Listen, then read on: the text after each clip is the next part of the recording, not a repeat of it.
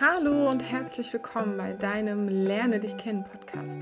Ich bin Marleen und heute schauen wir uns mal die Gesichtshälften etwas genauer an, schauen, wieso wir kein komplett symmetrisches Gesicht haben und was die rechte bzw. die linke Gesichtshälfte uns verrät. Viel Spaß!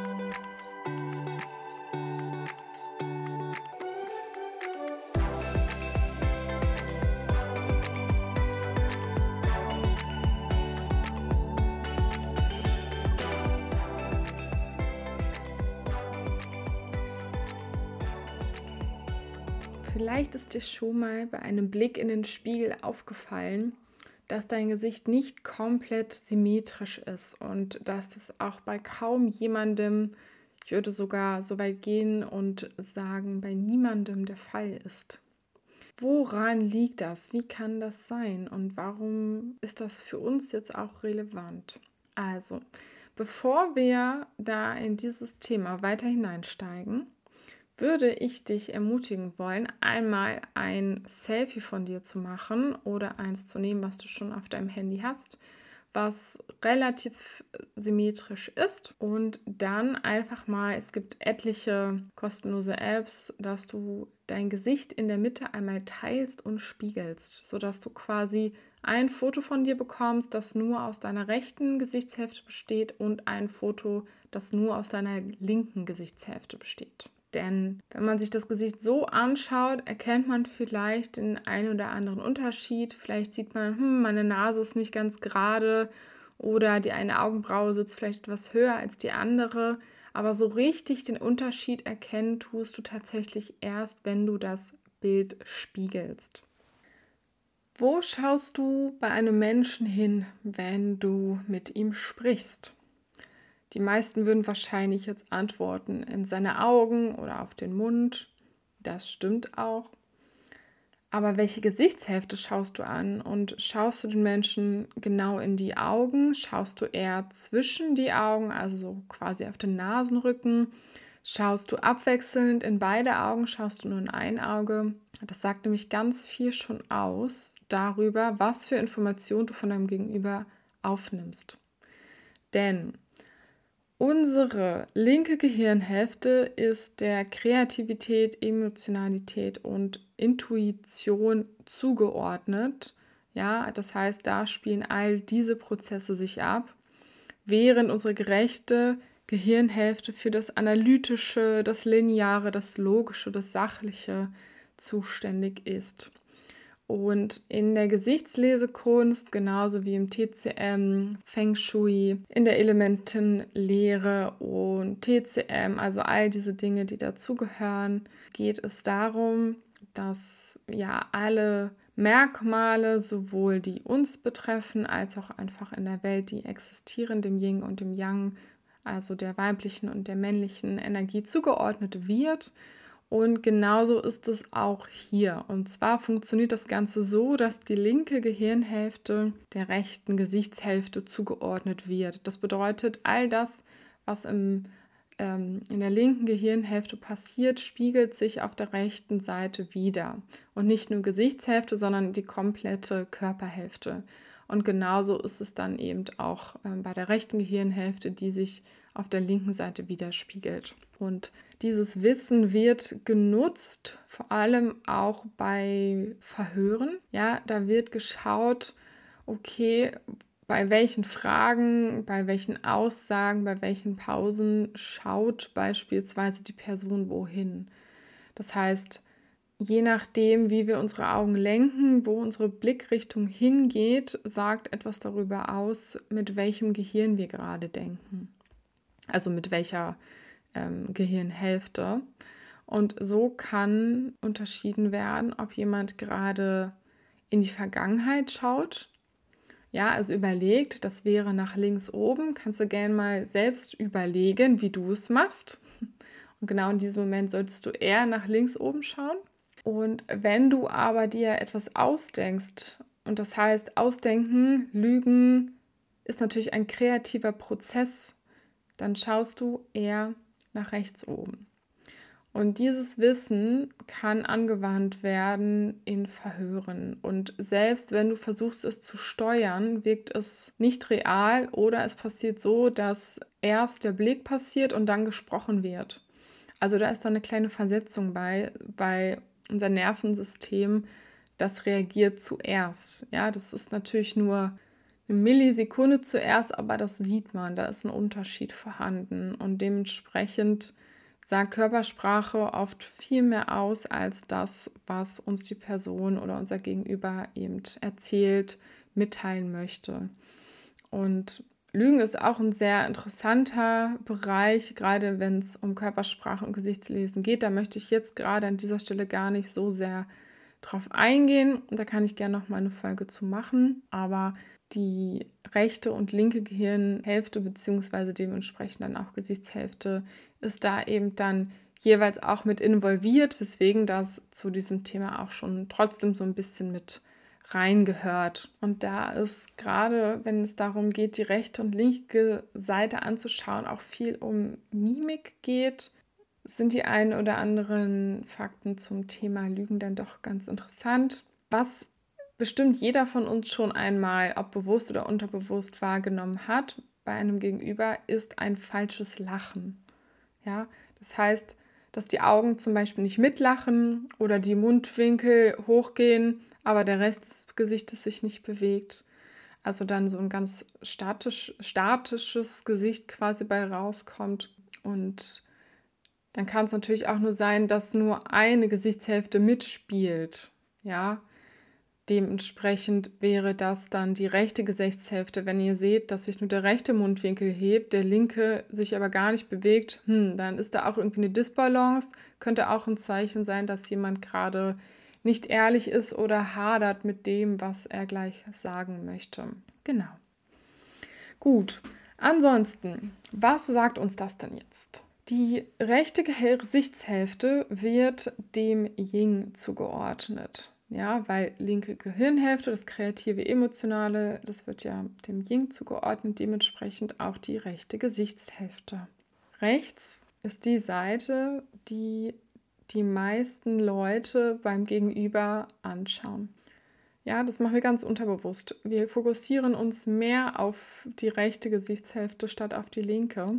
Das hat unter anderem mit unserem dominanten Auge zu tun und es gibt noch einige andere Gründe. Was passiert dadurch? Die rechte Seite ist diese, die ja mit dem analytischen verbunden ist. Und das ist die Maske quasi, die wir in der Öffentlichkeit tragen.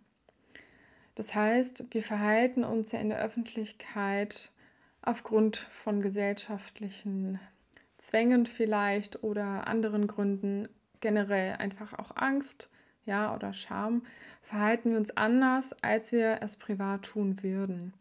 Und genau das spiegelt sich eben bei uns auf der rechten Gesichtshälfte wieder.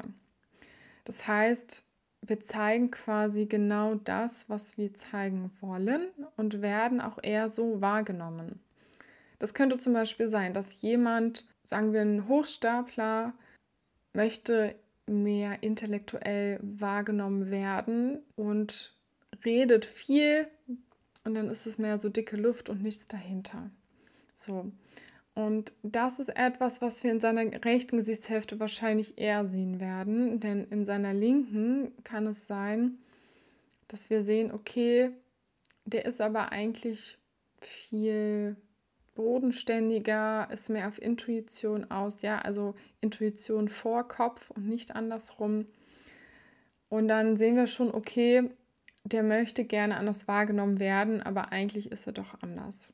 Und dementsprechend kommt es tatsächlich auch dazu, dass die rechte Gesichtshälfte, weil wir sie quasi mehr kontrollieren, ist das die Gesichtshälfte, die weniger Falten, weniger Schatten, also weniger Zeichen oder Zeichnungen ähm, aufweist, weil das ist das ist die passive Seite. Also dadurch, dass wir sie mehr im Griff haben quasi, zeigt sich dort auch weniger.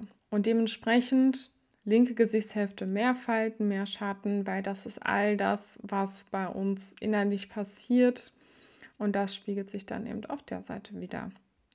Sollten allerdings auf der rechten Seite mehr Falten zu sehen sein, dann liegt das daran, dass Emotionen unterdrückt werden, dass sie also gar nicht ausgelebt werden. Und das kann natürlich wieder viel im Körper erzeugen, viele Entzündungsprozesse, Bauchkrämpfe und so weiter. Also nicht ratsam. Das heißt, du kannst gerne schon einmal dich im Spiegel anschauen oder bei deinem Gegenüber beachten, okay, wo finde ich mehr kleine Fältchen, Schattierungen, ähm, vielleicht auch einfach Muskelzuckungen, wo werden mehr Muskeln eingesetzt, welcher Mundwinkel geht beim Lachen weiter nach oben bzw. zur Seite, welches Auge lacht mehr mit. Und da wirst du vielleicht eine kleine Tendenz schon sehen können. Was es nicht bedeutet, ist, dass jemand, der ein sehr asymmetrisches Gesicht hat, jemand ist, der lügt. Ja, das ähm, möchte ich nicht damit sagen, sondern es bedeutet, dass diese Person einfach im Laufe gelernt hat, dass es besser ist, nicht sie selbst zu sein, sondern ihre Gefühle, ihre Gedanken, ihre Meinungen, ihre Ansichten, ihren Willen vielleicht einfach zu unterdrücken. Genau das ähm, hat diese Person eben gelernt. Oder aber sie weiß gar nicht, wer sie ist und ist dadurch immer in dieser Disbalance und weiß nicht so richtig, wie sie sich verhalten soll und ist vielleicht etwas stiller, einfach auch aus Vorsicht heraus, obwohl ganz viel Potenzial in ihrer Person steckt. Und gerade bei diesen Leuten, die sehr unsicher sind, kann ein Gesichtslesen unglaublich dabei helfen, das Selbstwertgefühl, das Selbstbewusstsein, die Selbstliebe zu stärken, weil eben erkannt wird, okay, ich habe Stärken und die machen mich aus und da fühle ich mich auch wohl mit, weil ich mich nicht verstellen muss. Gehen wir auf einzelne Merkmale einmal ein. Und zwar das, was am, ja, am meisten aussagt in einem Gesicht, sind immer die Augenpartie und die Mundpartie. Nicht ohne Grund werden Smileys ohne Nase gezeichnet und sie können jegliche Emotionen ausdrücken. Das ähm, nur mal nebenher. Und zwar können wir bei den Augen feststellen, wie offen oder verschlossen jemand ist. Ja, also bezogen auch auf die Emotionalität, auf das Herz. Und da geht es auch so ein bisschen wieder um das Thema der letzten Folge, Herz versus Verstand. Und zwar, woran erkenne ich, ob jemand gerade mehr analytisch denkt, wenn er dir zum Beispiel zuhört beim Reden, oder er sich auf das Emotionale hinter dem, was du sagst, konzentriert. Das kann man nämlich ganz gut daran erkennen, ob jemand seine Augen weit öffnet, ja, also es geht um die Höhe quasi des Auges, oder ob jemand die Augen so ein bisschen zusammenzieht. Denn diese letzte Position der Augen heißt immer, ich überlege, ich analysiere, ich bin gerade in meinem Verstand. Das heißt, du fokussierst dich darauf abzuwägen. Zum Beispiel, weil du oft verletzt wurdest. Der ganz extreme Fall wäre hier zum Beispiel jemand, der ganz viel und schnell blinzelt dabei. Das gibt es manchmal. Diese Leute können schüchtern wirken. Gleichzeitig, also das ist auch begründet, denn es ist ein Schutz. Ja, also du versuchst ja dein Auge zu schützen und dein Auge ist das Tor zu deiner Seele. Und indem du es schützt, blinzelst, ja, lässt du die Person gegenüber nicht in dein Herz schauen. Also wenn jemand so viel blinzelt, dann hat das vielleicht wirklich einen Grund, ähm, dass es ein Schutzmechanismus ist. Und da darf man vielleicht ein bisschen Rücksicht nehmen. Und jemand mit sehr weit geöffneten Augen, vielleicht auch großen Pupillen, sowieso sehr intuitiv, der öffnet sich dir, ja, der ähm, zeigt sich, versteckt sich nicht. Das kann zu einer etwas kindlichen Naivität übergehen. Das kann manchmal auch etwas schwierig sein, ja, ähm, weil diese Person auch sehr empfindsam ist. Das heißt, nimmt auch sehr, sehr viele Empfindungen und Sinneswahrnehmungen auf und das kann auch mal zu viel sein. Das heißt, Leute mit großen Augen sind oft erschöpft oder können es sein. Ja, es ist ja immer nicht nur ein Merkmal, was wir uns anschauen, sondern verschiedene, aber ich taste mich halt so langsam mit einzelnen Merkmalen an, ähm, an das Reading heran, dass ihr dem Ganzen auch folgen könnt. Und wenn man jetzt von Natur aus eher schmale Augen hat und sie oft zusammenzieht, dann kann es schon helfen, einfach nur bewusst die Augen weiter zu öffnen, um intuitiver wahrzunehmen. Und genauso kann es helfen bei jemandem, der eben sehr einen sehr weiten, klaren, offenen Blick hat, kann es helfen, Menschen richtig einzuschätzen, wenn sie ihre Augen etwas mehr ja, zusammenziehen. Denn gerade wenn es darum geht, einen neuen Menschen kennenzulernen, kann es sein, dass jemand, der eben sehr offen ist, erstmal immer nur das Positive Menschen sieht, was eine wunderbare Eigenschaft ist, gar keine Frage. Es kann aber dazu führen, dass die Person eben ausgenutzt wird. Und indem eben die Augen zusammengezogen werden, wird ja automatisch der analytische Verstand bzw. demnach dann die rechte Gehirnhälfte aktiviert. Und dann fällt es leichter abzuschätzen, wer da vorne steht. Funktioniert. Probiert es mal aus. Ich habe es auch schon ausprobiert. Und wenn du jemanden vor dir hast, wo du siehst, okay, die hat aber unterschiedliche Augen. Das eine Auge ist etwas höher, das andere, da hängt das Lid quasi etwas mehr runter, beziehungsweise es ist etwas schmaler, dann schau, auf welcher Seite sitzt welches Auge. Denn ist das Auge auf der rechten Gesichtshälfte größer, das andere analytischer, dann ist das eine Person, die emotional wirkt, offen und empfindsam, eigentlich aber eher rationales, analytisch und vorsichtig. Dann noch eine Info, die ich vielleicht ganz nützlich sein kann für den einen oder anderen. Männer und Frauen, also ich rede jetzt wirklich von dem biologischen Geschlecht, denken anders. Das ist den meisten von uns bekannt. Wir kennen es sehr gut, dass Frauen oft nicht verstehen, warum Männer nicht verstehen, was sie eigentlich meinen, obwohl sie doch was anderes sagen. Das liegt einfach daran, dass Männer eine Gehirnhälfte gleichzeitig nutzen können. Nicht beide. Frauen dahingegen sind fähig, beide Gehirnhälften gleichzeitig zu nutzen. Das heißt, es ist für Frauen einfacher, das zu verstehen, was eigentlich hinter den Worten steht. Währenddessen Männer sich auf das eine oder andere fokussieren können und demnach immer nur einem von beiden folgen können, währenddessen Frauen es eben gleichzeitig können. Also da vielleicht beim nächsten Gespräch auch einfach etwas Erbarmen mit den Männern haben. Dann betrachten wir einmal die Augenbrauenpartie. Und zwar, je nachdem, welche Augenbraue höher sitzt, sagt uns das aus, wo der Stolz unseres Gegenübers sitzt. Das heißt, trage ich den Stolz eher nach außen hin oder habe ich einen inneren Stolz in mir? Dann schauen wir uns einmal die Mundpartie an. Und zwar kann man natürlich einmal den Mund betrachten, wie er ist, wenn er sich nicht bewegt. Wohin gehen die Mundwinkel? Wir schauen dann dabei, wie verhält sich der Mund, während wir reden. Wird die eine Seite mehr genutzt und scheint es minimal so, als würde die andere Hälfte etwas tauber oder passiver, ähm, ja, so ein bisschen vielleicht auch wie hängen, ja. Also wird sie einfach nicht so rege genutzt. Das kann auch ganz viel aussagen.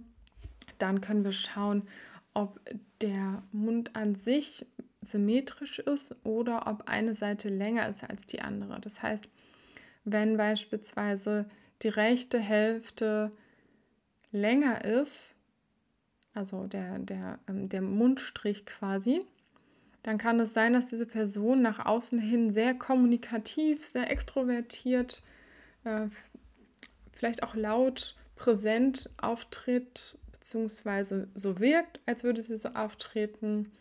Ähm, wir uns dann aber die andere Seite des Mundes anschauen und sehen, hm, anscheinend ist sie vielleicht doch lieber eher ruhiger, passiver, nicht so laut, eher eine Beobachterin, ja, nimmt also mehr die Beobachterfunktion ein, kann aber eben auch ganz anders agieren, beziehungsweise möchte vielleicht einfach anders wahrgenommen werden. Und dann ist interessant, wie sich die Mundwinkel verhalten. Jemand, der ähm, auf der linken Gesichtshälfte einen Mundwinkel hat, der nach oben geht, auf der anderen Seite geht er aber nach unten, ist das jemand, bei dem immer alles gut ist. Ja, der zeigt sich immer zufrieden, ist alles top, alles läuft, alles schön, es ist nach außen immer alles gut. Wir sehen aber, naja, der hat wohl doch ganz schön schwere Themen, denn sieht nicht so aus. Und da wäre dann so ein klassischer Spruch wahrscheinlich, mit der die Person vielleicht auch aufgewachsen ist oder einfach gelernt hat in der Zeit, dass es sich damit besser lebt, zeigt der Welt nur dein strahlendes Gesicht. Hier eine kleine Anmerkung.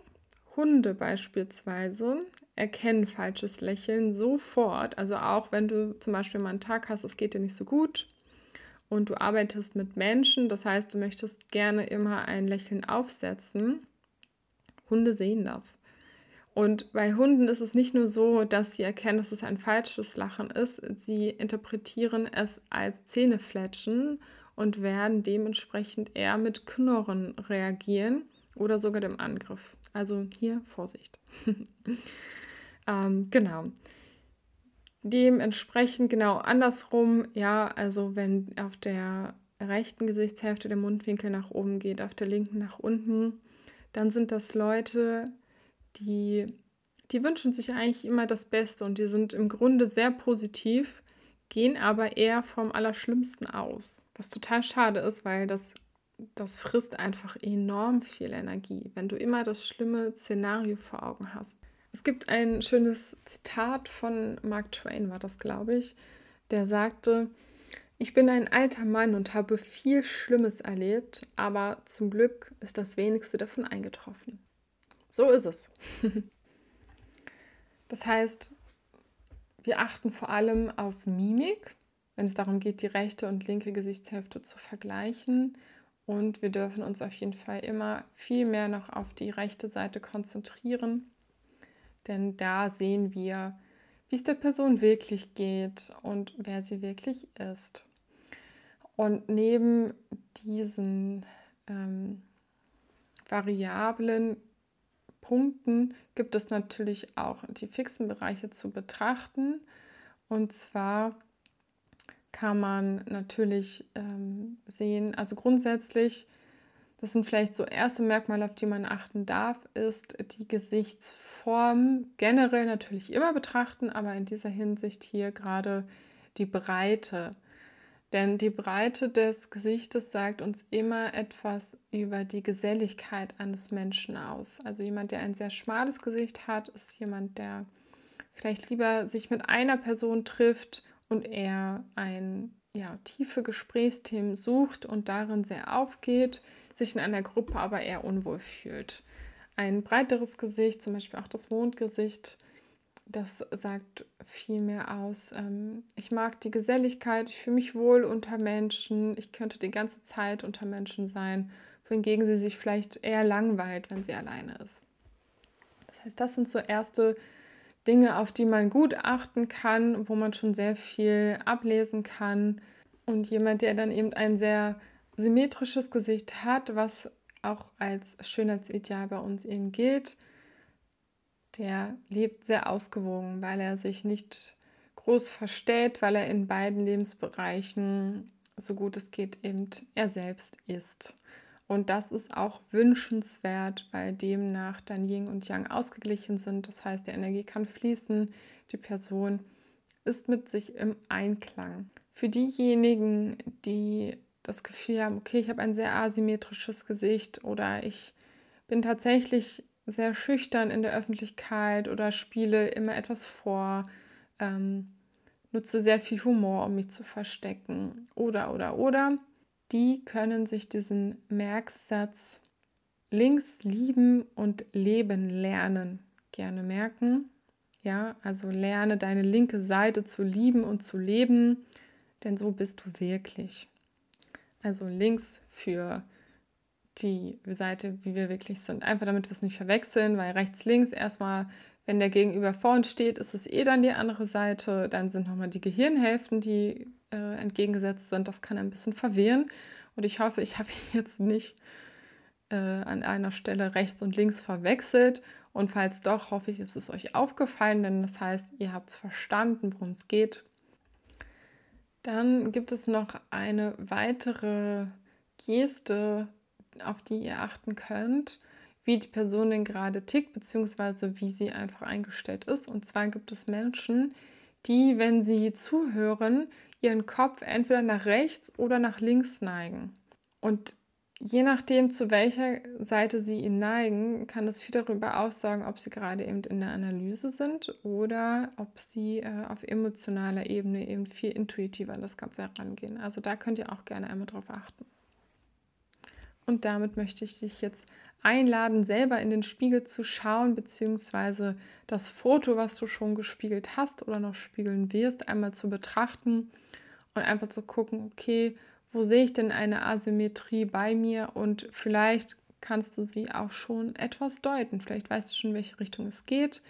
An dieser Stelle vielleicht noch eine, einen kleinen Tipp. Da werde ich auch noch mal etwas genauer drauf eingehen, gerade im Zusammenhang mit Feng Shui. Und zwar kannst du immer schauen in deinem Gesicht, wo habe ich mehr kantige starre Dinge und wo eher weiche, vielleicht auch wandelbare Dinge. Das sagt immer schon ganz viel darüber aus, wie viel Yin, wie viel Yang du in dir hast. Ja, ähm, wie viel du im Außen, im Innen bist, ob du eher die Person bist, die sich durchsetzen kann, die einen starken Willen hat, oder ob du jemand bist, der sich eher passiv fügt, ja, und ähm, eher großzügig ist, das Kreative zulässt, auch die Sinnlichkeit und die Traurigkeit.